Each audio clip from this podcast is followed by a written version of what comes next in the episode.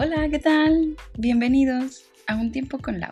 El día de hoy vamos a platicar de cómo podemos superar, afrontar o aceptar lo que es el duelo.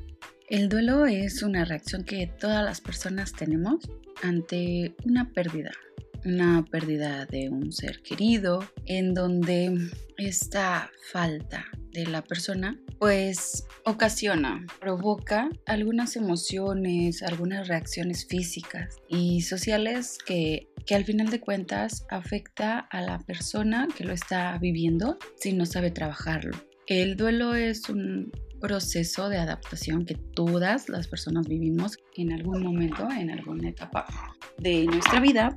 Hay opciones para poder superar el duelo. Con esto no quiero decirte que es algo sencillo, que es de la noche a la mañana o que con una varita mágica vas a borrar todas esas emociones y sentimientos. Pero hay una serie de estrategias que tú puedes estar siguiendo. Una de las estrategias que puedes aplicar para lo que es el afrontamiento del duelo por la pérdida de alguna persona querida, primero identificar y aceptar que es un duelo, que es un proceso.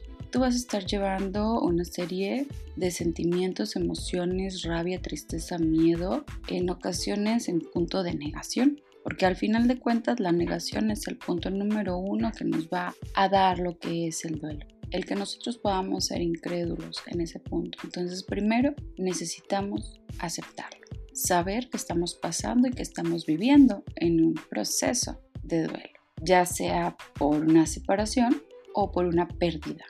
El siguiente punto es distraerte. Sé que suena complicado y difícil porque no es tan sencillo tener y sacar ganas de algún lugar de nuestra vida, de nuestro cuerpo, de nuestro sentir para poder salir y jugar y hacer ejercicio y divertirnos. Sin embargo, si este proceso lo hacemos con compañía de alguna otra persona, compañía de algún amigo, de alguna amiga, en donde nosotros nos podamos apoyar, va a ser muchísimo mejor.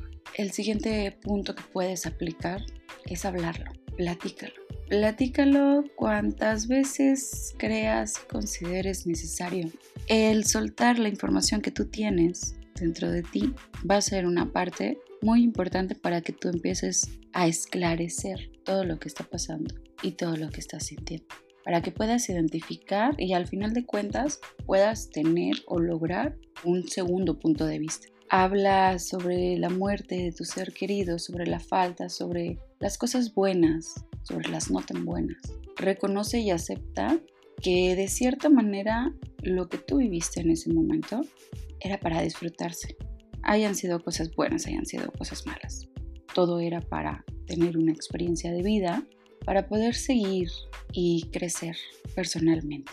Negarte a que tu familiar o que la persona se ha ido de ti conlleva a poder aislarte considerablemente de lo que es la sociedad. Y entonces, si tú te aíslas, vas a vivir en un proceso de negación y culpa en donde con estas dos viene por consecuencia la desesperanza, el para qué estoy aquí. Otro punto, habla cuanto más puedas, habla, recuerda, platica, como le quieras llamar pero sácalo. Trata de sacar esas emociones y esos sentimientos de ti. Trata de clarificar todo lo que tú sientes. Respeta tu sufrimiento. Valóralo. No te castigues. No te impongas obligaciones, recuerdos, derechos y sentimientos que no te beneficien a ti como persona. Respeta el lugar que ahora tienes y el valor que tú tienes. Si la persona ya no quiso estar contigo, no es su obligación y no es tu obligación estarlo esperando. Tú tienes que vivir, tienes que seguir, tienes que continuar. No te castigues esperando que pueda regresar.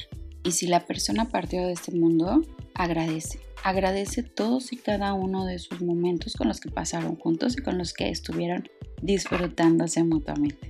No te ciegues solamente a la pérdida enfócate en lo que tú ganaste y disfrutaste con esa persona. El siguiente punto es aceptar las emociones. ¿Recuerdas en episodios anteriores que te he comentado por ahí que está bien llorar, está bien sentirse mal, está bien sentirse bien, está bien todos los sentimientos que tú puedas experimentar? El detalle aquí es que tú los tienes que identificar y es tu responsabilidad trabajarlos, manejarlos y afrontarlos.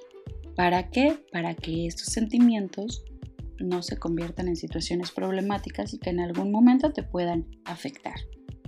Acepta tus sentimientos y tus emociones, valídalas, hazlas parte de ti. Siente cada una de ellas, no luches por cambiarlas, acéptalas así tal cual y trabaja en mejorarlas. Solicitar acompañamiento de algún amigo, pareja, psicólogo es otro de los puntos que también es muy recomendable realizar. Y dentro de lo recomendable también es muy satisfactorio. El poder pasar el duelo acompañado lo va a hacer totalmente diferente. Lo va a hacer una experiencia aún más enriquecedora de conocimiento porque te va a dar a ti la claridad de poder identificar lo bueno que pasaste con esa persona que ya no está y ahora lo bueno que puedes volver a pasar con personas que aún están. Recuerda y celebra siempre a tu ser querido, pero no te enfrasques en que debería de estar cuando ya no está. Recuerda que todas estas experiencias que nosotros estamos platicando, que hemos estado teniendo a lo largo de nuestra vida, son experiencias de conocimiento, en donde todo nos hace crecer, ser mejores, disfrutarlo. La superación del duelo no es como darle clic a un botón y listo. Lleva un proceso, lleva un dolor, lleva sentimiento. Sin embargo, hay que aceptar cada uno de ellos para poder afrontar la muerte de una persona o la separación de alguna persona. Porque al final de cuentas, el que ya no esté contigo por una causa natural o por algún accidente que haya tenido o alguna situación, pues te dejó un aprendizaje, te hizo fuerte, te hizo mejor persona. Y el que ya no esté una pareja a tu lado o una persona a tu lado, ahí sí aprende más, porque te aprendes a conocer a ti mismo. Aprendes de tus debilidades, de tus fortalezas, de cómo te debes de entregar hacia los demás. Si confiaste de más o no confiaste de más. Si subestimaste si en ocasiones idealizaste a la persona. Te hace aprender en diferentes partes y procesos de la vida, porque si tú lo haces con la identificación que te comento y llegas a la aceptación, entonces te vas a fortalecer a ti mismo. Y entonces esa inconformidad, esa situación negativa, esa ruptura, te va a hacer más fuerte. Y acuérdate que lo que no mata hace más fuerte. Entonces, no te dejes vencer, no dejes de crecer y no dejes de confiar en ti mismo. Condúcete por el camino en el que tú puedas superar, en el que tú puedas lograr esa estabilidad emocional. Disfruta la vida, acompaña a tus amigos, acompaña a tu familia. Pon objetivos a corto, mediano o largo plazo, dependiendo sean tus intereses. ¿Qué es lo que te gusta hacer? ¿Qué es lo que no te gusta hacer? Disfrútala. Expresa tus emociones. Siempre expresa tus emociones todo el tiempo. Escribe, dibuja, fotografía. Haz muchas cosas que en ocasiones a lo mejor ni siquiera nos imaginamos que podemos realizar. ¿Te gusta la limpieza? ¿Te gusta hacer de comer? Hazlo. Siempre cuidando que todo pueda pasar de la mejor manera. Recuerda que el tiempo lo cura todo. Y como te comento, no tenemos una varita mágica para dejar de sentir o para cambiar lo que pensamos y sentimos, pero sí para aprender de ello. No pienses que fue lo peor, piensa que fue lo mejor. Eso te va a enseñar a conocerte y a crecer. Hay que ser fuertes en todo momento, indestructibles. Y te lo vuelvo a repetir. Disfrútate, disfruta tu vida, disfruta tus seres queridos. Evita el sentirte culpable a toda costa porque al final de cuentas no es tu culpa el que se haya ido, no es tu culpa el que se haya alejado o el que partió. Busca espacios que siempre te permitan sentir alegría, que te sientan y que te sobrelleven esa pérdida. Rodéate de todas tus personas favoritas. Crea un espacio dedicado para ti y para esa persona especial en tu vida. Y si ya no está porque decidió irse, acéptalo. En este caso no es necesario que crees un espacio para ellos, porque no es una obligación estar con ellos, es tu obligación salir adelante sin ellos y demostrarle que tú vales más y aceptar ese proceso de separación. Bien, bueno, pues espero que te hayan gustado estas pequeñas palabras y que genere un cambio. Cuídate mucho, mucho ánimo y me da mucho gusto tenerte de vuelta en estos capítulos. Espero que lo disfrutes. Nos vemos en el próximo capítulo. Chao.